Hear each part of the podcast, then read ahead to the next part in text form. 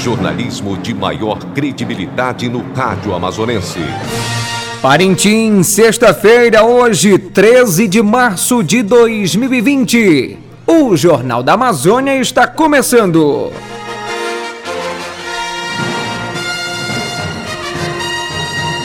Confira os destaques desta edição.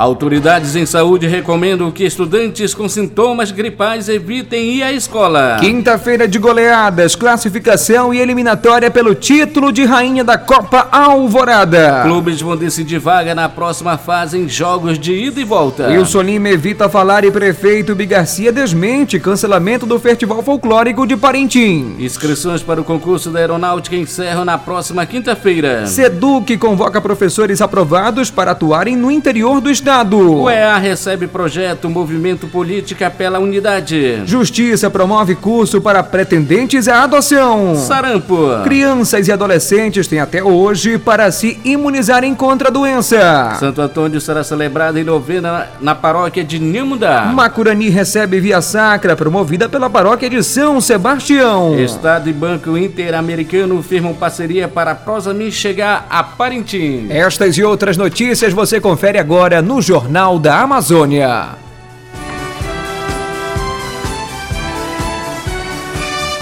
Notícias. Notícias. As notícias em primeiro lugar. Hora certa, 12 horas e 2 minutos. Boa tarde. Educação. A SEDUC convocou nesta quinta-feira 302 aprovados no processo seletivo simplificado PSS para contratação emergencial e temporária de professores para a rede estadual. A chamada engloba candidatos selecionados nas modalidades ensino regular e educação especial para atuação no interior do estado. Os aprovados começam a apresentar nesta sexta-feira, conforme cronograma disponível no site no site eletrônico. A convocação será publicada no Diário Oficial com data desta quinta-feira. O PSS foi lançado em dezembro de 2019 com o objetivo de ocupar as vagas que não foram preenchidas pelo concurso público de 2018 e substituir as contratações temporárias do PSS 2016. A partir de Kiara Lubick, fundadora do movimento dos focolares, nasceram muitas obras culturais, sociais, religiosas e políticas. Além das inspiradas nessas obras, a Fazenda da Esperança e Comunidade Novo Horizonte. Em vida, Kiara também fundou o Centro de Estudos Interdisciplinares, a Escola ABA e o Instituto Universitário Sofia. E a atuação dessa mulher e do movimento de fraternidade e diálogo que atua na política pela unidade levou à criação do movimento política pela unidade, cuja inspiração chegou à Universidade do Estado do Amazonas por meio do Centro de Estudos Superiores de Parintins, o CESP-UEA, a criar projeto nesse eixo temático. O coordenador do projeto, professor Eliseu Souza, foi além, propôs a realização de uma sessão solene na Câmara Municipal de Parintins em homenagem aos 100 anos de Chiara Lubick. Bom dia, Ednilson Maciel. Então, como é de conhecimento da comunidade parintinense, nós temos um projeto de extensão na Universidade do Estado do Amazonas que trata da formação política.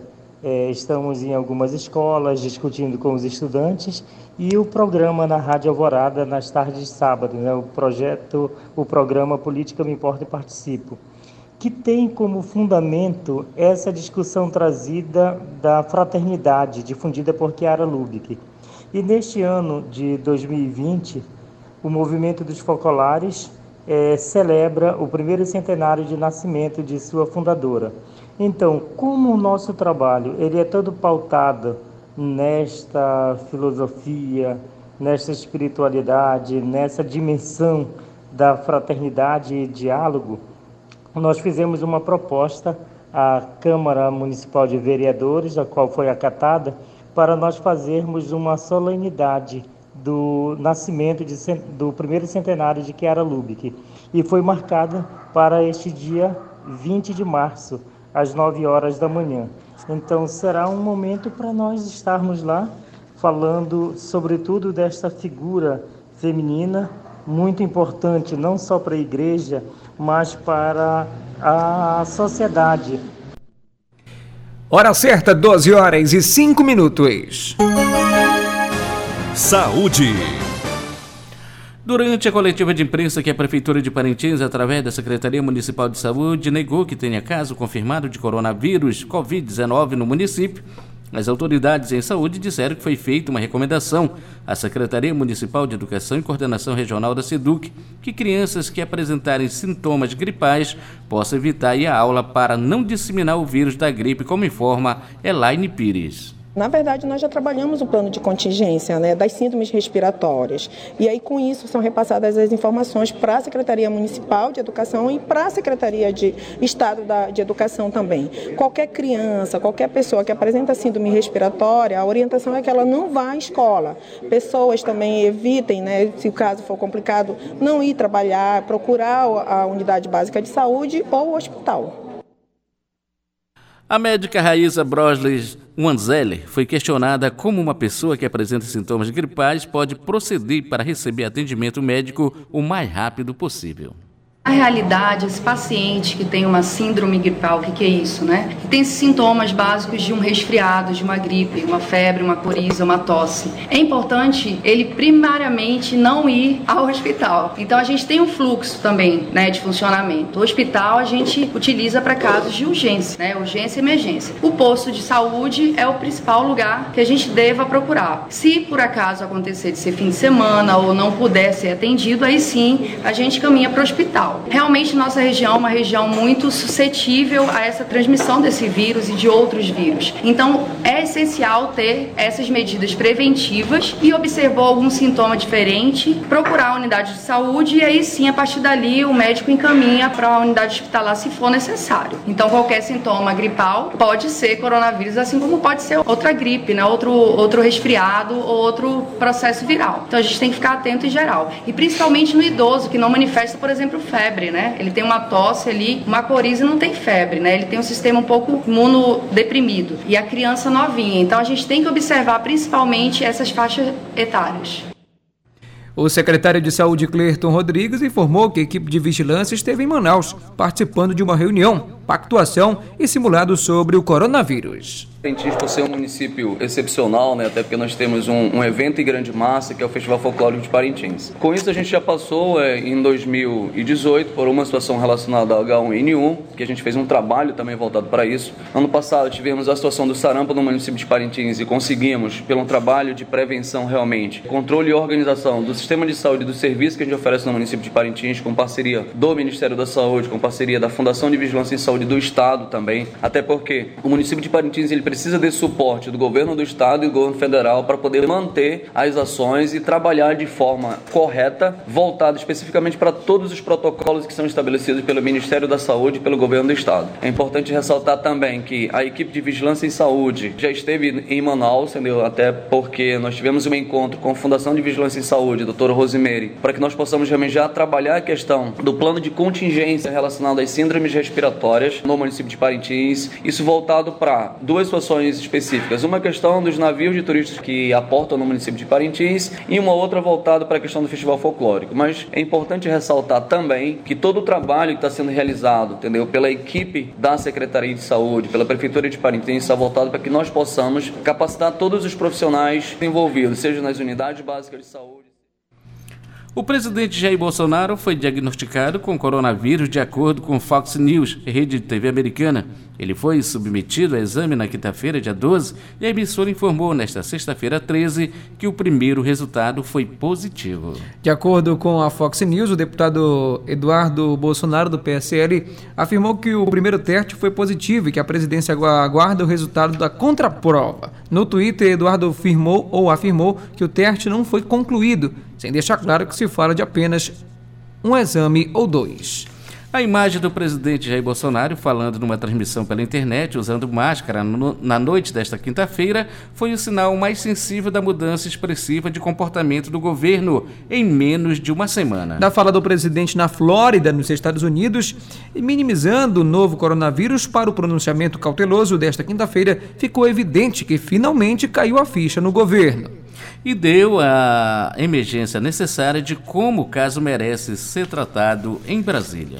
A mobilização nacional de vacinação contra o sarampo segue até hoje, dia 13 de março, e prevê vacinar 3 milhões de crianças e jovens de 5 a 19 anos. Neste ano, três crianças já morreram pela doença. O Ministério da Saúde também está atento e tem alertado a população quanto à importância da vacinação contra o sarampo. Em Parintins, o Programa Municipal de Imunização, PMI, ou P PMI, intensifica a campanha e convoca os pais ou responsáveis a vacinarem seus filhos. O gerente, enfermeiro Arlindo Machado, destaca a importância da vacinação. É, a campanha contra o sarampo ela tem seu encerramento hoje, no dia 13 de março, aqui em Parintins e em todo o território nacional. Nós tivemos aí mais de 30 dias de campanha, onde o público-alvo foram pessoas entre 5 a 19 anos de idade. Porém, a vacinação contra sarampo continuará aqui no município, como forma de intensificação, vista a necessidade de manter o controle sobre esta doença aqui no, no município de Parintins. É, a capital do estado ela já registrou quatro casos confirmados dessa doença. E, portanto, a população que ainda não recebeu a dose da vacina, elas podem procurar as unidades básicas de saúde de sua área de, de abrangência. A Unidade Básica de Saúde Padre Francisco de Vila Amazônia, que estava praticamente há um mês, agora já dispõe de um novo médico realizando atendimentos de consultas e visitas domiciliares. De, de acordo com o diretor Gisel Prata, o BS funciona com atendimento diversos e agora com mais um técnico de enfermagem que está ajudando nos atendimentos ao público. Bom dia, Lindo. Bom dia aos ouvintes da Rádio Alvorada. Para passar as informações aqui da UBS Padre Francisco Lupino, nós estamos aí com o médico é, nós tivemos aí por falta de médico aí um mês, mas graças a Deus o secretário, o prefeito Bigarcia contratou é, outro médico para vir, né, para a UBS. Está atendendo. De segunda a quinta-feira nós temos médico e de segunda a sexta-feira nós temos também dois enfermeiros. A partir de hoje nós temos dois enfermeiros na UBS para atender a nossa população, né? E também aos finais de semana nós temos agora montando é, o plantão, né? o plantão para ficar um técnico é, ao dia para funcionar aqui no posto, é, naqueles casos de emergência, urgência, né? que chega de acidente, aqueles casos mais graves que chega para atender na nossa UBS. E qualquer coisa a gente pode encaminhar para Parintins também. Né? Então nós temos essa, com essa programação da UBS Padre Francisco Lupino, e todos os dias nós temos atendimento também da odontóloga, né? Nós temos um odontólogo, uma odontóloga, a doutora Paula, que atende de segunda a sexta-feira na Vila Amazônia. Né? Então a gente está aí com essa programação. É, nós temos também montando nossa, as nossas visitas para as comunidades e eu até coloco aqui para que a gente possa estar tá, é, ouvindo, aí alguém estiver ouvindo aí a nossa a programação, né? Aí da, do Murituba, que entre em contato com a gente para que a gente possa estar tá, é, é, montando a nossa visita aí para a comunidade do Murituba. Depois a gente vai estar tá fazendo as outras comunidades que precisa voltar novamente. A gente já andou todas as nossas comunidades que fazem parte da UBS Padre Francisco Lupino e agora a gente vai estar tá estendendo até o Murituba. Né? Então a gente está aí com essa programação e com certeza é, é um trabalho que ajuda muito a nossa população da Vila Amazônia. Né? Então, a UBS Padre Francisco Lupino, nós temos esses profissionais, nós temos fisioterapeuta, nós temos o médico agora que atende de segunda a e, de acordo com a Agência Brasil, o exame do presidente Jair Bolsonaro deu negativo para o novo coronavírus. A informação foi confirmada pelo próprio presidente em sua conta no Twitter. O ministro do Gabinete de Segurança Institucional, General Augusto Heleno, também informou, em publicação no Twitter, que seu exame para diagnosticar a presença do novo coronavírus deu negativo. 12 horas e 14 minutos. Momento Esportivo. Em mais uma noite de quinta-feira de Copa Alvorada de Futsal, o ginásio de esportes Elias Assayag foi palco para mais quatro partidas decisivas da fase classificatória e para a segunda eliminatória do concurso A Rainha da Competição.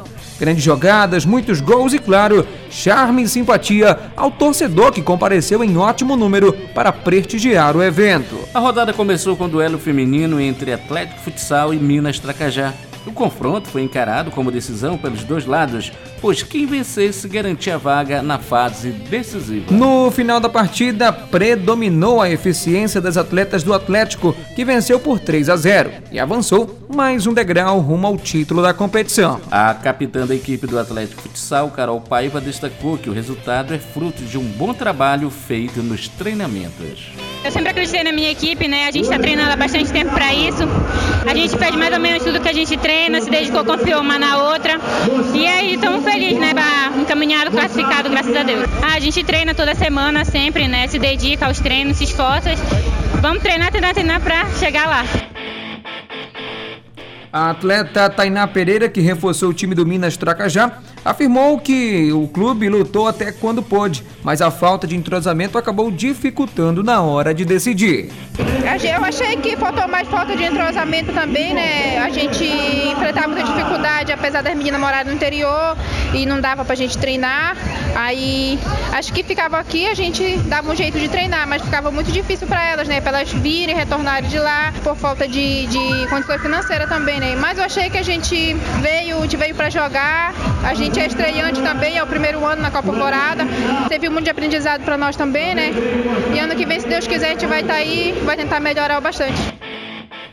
Depois foi a vez dos homens entrar em quadra no embate pelo Grupo C Mec Futsal do bairro Emílio Moreira de Parintins venceu o Liverpool de Faro pelo placar de 4 a 2. O resultado positivo foi suficiente para o time agarrar uma vaga na fase decisiva. Agora o clube jogará as quartas de final contra o Navio Parintins, o atual campeão o elenco paraense se despede do torneio. A camisa, ou seja, o camisa 10 do EMEC, Pedrinho disse que foi o melhor desempenho do time, que agora é foco total nos treinamentos para melhorar ainda mais.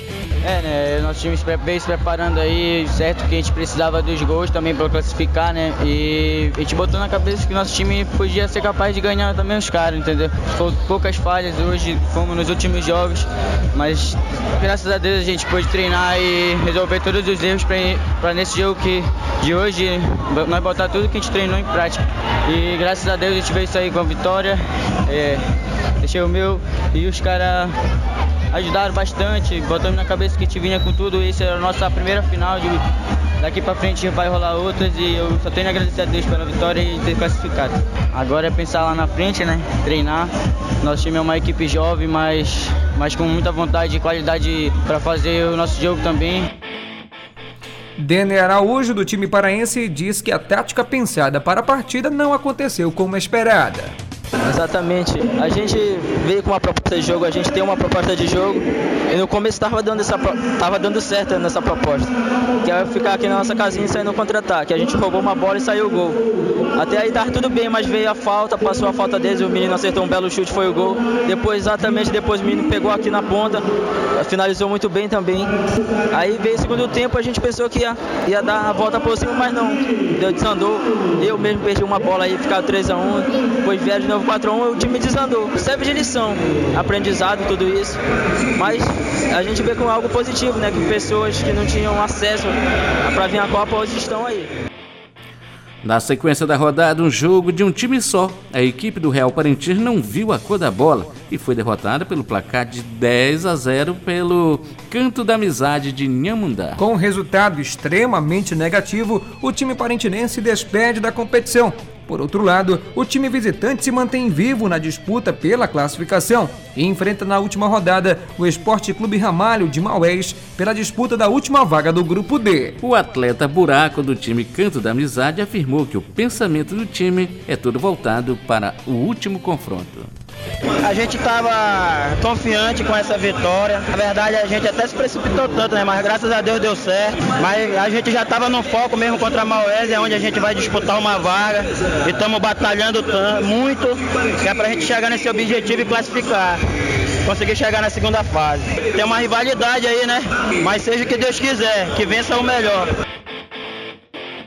Os jogadores do Real Parintins não quiseram se pronunciar sobre o resultado negativo do confronto. Depois desse jogo, a quadra do Elisa Sayaga se transformou em passarela. Oito candidatas do Grupo 2 disputaram a segunda eliminatória do concurso Rainha da Copa Alvorada 2020. Foram elas Eduarda Feijó, do Arsenal Nhamundá, Cleise Ribeiro, da Casa Sony, Thaís do Liverpool, Bruna de Souza, do EMEC Futsal, Ellen Cristina, do Real Parintins, Gabriele Nunes, de Peladeiros, Denise Moreira, do Navio Parintins e Natália Brito, do Canto da Amizade. Após as apresentações, foram classificadas para a semifinal do grupo, a serem realizadas no dia 31 de março, as seguintes candidatas. Denise Aguiar, do Navio Parintins, Cleise Tavares, da Casa Sony, Bruna Fragata, do EMEC e Thaís Vitória, do Liverpool. Classificada a rainha do navio Parintins, Denise Aguiar, ou Denise Moreira, comentou sobre o convite em representar a equipe campeã do torneio.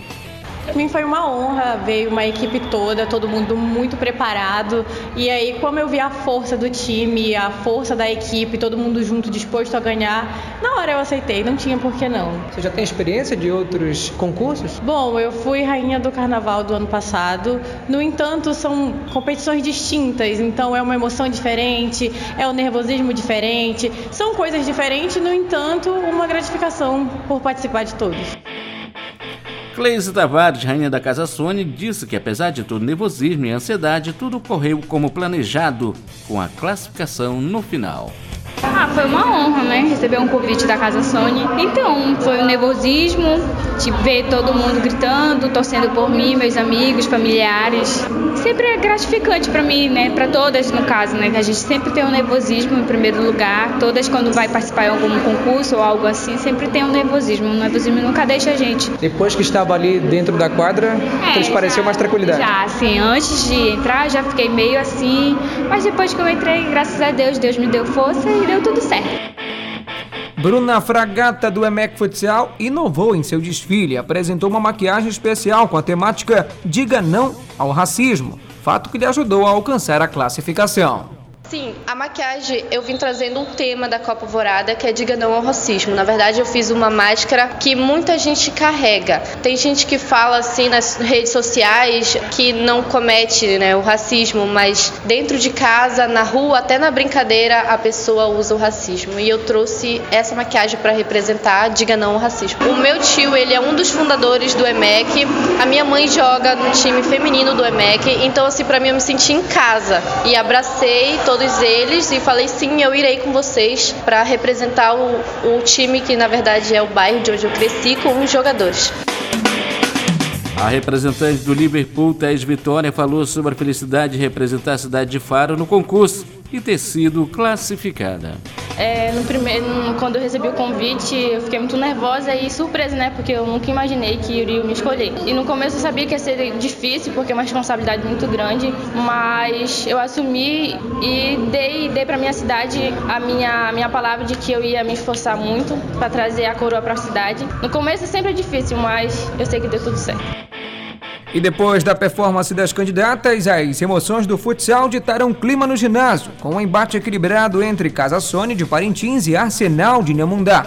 Os dois times já entraram em quadra classificados, porém disputaram lance a lance a primeira colocação do Grupo A. Com um gol no primeiro tempo e dois na etapa final, o clube da ilha segurou a liderança com nove pontos. O jogo também marcou o último confronto do Grupo A, com ambas equipes classificadas. O jogador Ronan enalteceu a vitória do time da casa contra um adversário duríssimo da chave. Na verdade, né, a gente sabia do jogo que ia ser difícil, mas a gente entrou em quadra justamente procurando esse objetivo, né, que era procurar o primeiro lugar. Não importa agora quem vem na segunda fase, mas a gente sabia que a gente queria de qualquer jeito esse primeiro lugar. E graças a Deus a gente conseguiu uma boa vitória contra o excelente time do Arsenal no Sabe que o nível da Copa Vorada hoje em dia está muito alto, né? Então não existe jogo fácil, né? Então a gente teve paciência, como a gente vem treinando, sempre a paciência, né, em primeiro lugar. E graças a Deus a gente pôde no segundo tempo é, aumentar nosso volume de jogo e sair com uma boa vitória. Não, nessa fase aqui não existe preferência, né? Então a gente sabe que qualquer um dos dois que vir, nosso time está focado em um só objetivo, né? É chegar nessa final e ser campeão. Rabisco do Arsenal disse que o time acabou pecando demais nas finalizações. É, então, erramos muito na finalização, chegamos muito, muitas vezes, 0x0 o jogo, perdemos muito gol ali, que faz 1x0, 2x0 já, já muda o jogo já. Como é que você projeta esse duelo já contra a Terra Santa, Rabisco? É, então, jogo de detalhe, né? Quem, quem errar menos aí leva essa classificação aí. Então a gente vai ter que trabalhar muito na semana aí, treinar direitinho aí pra, pra acertar os erros de hoje. E a Copa Alvorada de Futsal retorna na próxima terça-feira, dia 17, com os seguintes confrontos. Navio Parintins e The Reds Devs da, no grupo B, Liverpool e Ariramba no grupo C e Canto da Amizade Ramalho no grupo D. A competição é realizada pela Fundação Evangelho Anunciante e pelo Sistema Alvorada de Comunicação, em parceria com a Federação Amazonense de Futsal. Todas as partidas são transmitidas ao vivo pela Rádio Alvorada FM e pelo Facebook na página Sistema Alvorada de Comunicação. Após o resultado dos jogos no naipe masculino da Copa Alvorada, na noite desta quinta-feira, dia 12, no ginásio Elias Assayag, três confrontos para as quartas de final foram definidos. Pelo grupo A, o Arsenal Nhamundá, que ficou na segunda colocação, vai enfrentar a seleção de Terra Santa, líder do grupo D, em partida marcada para o dia 29 de março no ginásio, no ginásio Nelson Braulio, em Terra Santa. Ainda pelo grupo A, Casa Sony, líder do grupo, aguarda o resultado do jogo entre Esporte Clube Ramalho de Maués e Associação Atlética Canto da Amizade no grupo D para saber quem será seu adversário. Outro confronto definido é pelo grupo B. O Esporte Clube Navio Parintins encara o EMEC, segundo colocado do grupo C. A primeira partida entre os dois times acontece no dia 19, quinta-feira. O Pereba, segundo colocado do grupo A, enfrenta Esporte Clube Ariramba, jogo marcado para o dia 28 de março no ginásio de esportes Eduardo Braga, em Barreirinha. A hora certa para você em Parintins, 12 horas e 26 minutos. Religião. Nesta sexta-feira, dia 13, a Paróquia São Sebastião realiza encontro da campanha da fraternidade com a celebração da Via Sacra na comunidade do Macurani.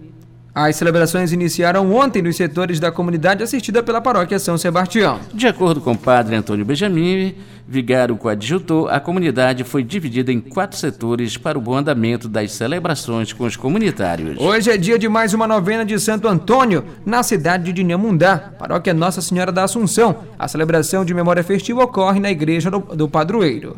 Padre José Escativo destaca a realização da novena ao Santo Antônio. Bom dia a todos os ouvintes do Jornal da Alvorada. Então, hoje, dia 13 de março, nós vamos realizar aqui em Amundá, mas precisamente na comunidade Santo Antônio, que é uma comunidade urbana, a segunda novena em honra a Santo Antônio. Né? Essa experiência religiosa que nós começamos no mês de fevereiro, graças a Deus, é, foi muito bem participada com o nosso povo católico. Então, nós vamos realizar a segunda novena hoje, dia 13 de de março, às 19 horas, com a Santa Missa, com as orações de honra a Santo Antônio, a adoração ao Santíssimo Sacramento, a bênção e distribuição dos pães de Santo Antônio. Então, nós convidamos a todo o povo católico da nossa querida cidade de Inhamundá, das comunidades rurais, você devoto de Santo Antônio, a participar conosco né, dessa experiência muito bonita, muito rica, também já em preparação à festa de Santo Antônio, que vai acontecer no mês de julho, aqui na cidade de Inhamundá. Neste sábado, dia 14 de março, a paróquia da Catedral de Nossa Senhora do Carmo realiza encontro com os pais dos catequizandos. Em assunto está o início das atividades catequéticas. O coordenador da catequese, André Nascimento, convoca os pais a participarem da reunião. Exatamente. Nós teremos neste sábado, dia 14, às 19 horas, no Teatro da Paz, onde sempre acontecem as nossas reuniões, a reunião com os pais dos catequizandos, justamente para que nós possamos fazer o ajuste da caminhada 2020 na catequese, enfatizando que aqueles pais dos catequizandos que já se encontram é, em catequese, que as turmas de Eucaristia e Crisma, eles não precisarão participar desta reunião. Porém, os pais das turmas que estavam em recesso, esses sim farão parte desse encontro conosco no dia 14 de março, às 19 horas, no Teatro da Paz, onde a gente vai conversar e ajustar todos os pontos para que essa caminhada 2020 possa ser da melhor forma possível. 12 horas e 28 minutos. Estamos apresentando Jornal da Amazônia. Os acontecimentos da cidade.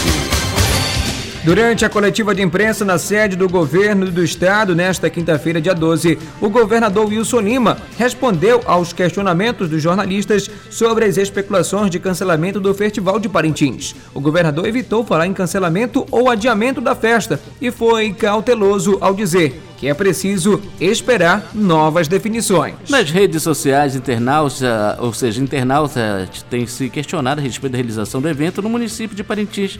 O evento tem visibilidade internacional e atrai anualmente turistas de várias regiões do Brasil e de outros países. No fim da tarde, em áudio que circula nas redes sociais, o prefeito Bi Garcia negou que já tenha ocorrido decisão de cancelar a festa, desmentindo outro áudio informando que a decisão já teria sido tomada pelo governo do estado e também pela prefeitura.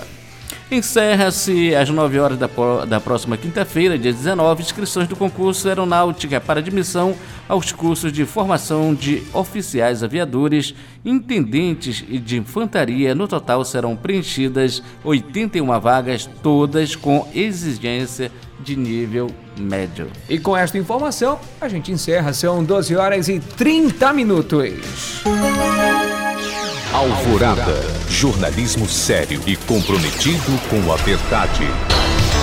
Muito bem, final desta edição do Jornal da Amazônia, a última da semana, uma produção e realização do Departamento de Jornalismo do Sistema Alvorada de Comunicação, emissora da Fundação Evangelho Anunciante. Mesa de áudio para ele, Lian Cavalcante. Transmissores de Di Duarte. Reportagem Fernando Cardoso, Marcos Felipe, Ednilson Maciel e Neucelino Santarém. Direção Executiva Padre Carlos Caridade. Coordenadora de Programação Luceli Monteiro. A edição para Fernando Cardoso. A apresentação Marcos Felipe. E Fernando Cardoso. Cardoso. Esta edição do Jornal da Amazônia é transmitida pelas emissoras do Sistema Alvorada de Comunicação, a MFM Rádio Online. O Jornal da Amazônia volta na segunda-feira, ao meio-dia. Alvorada, 52 anos, missão de informar, educar e evangelizar. Na sequência tem programa Meu Cristo Jovem, na apresentação de Padre Arilton Cascais. Para você, uma excelente tarde. Boa tarde, bom fim de semana.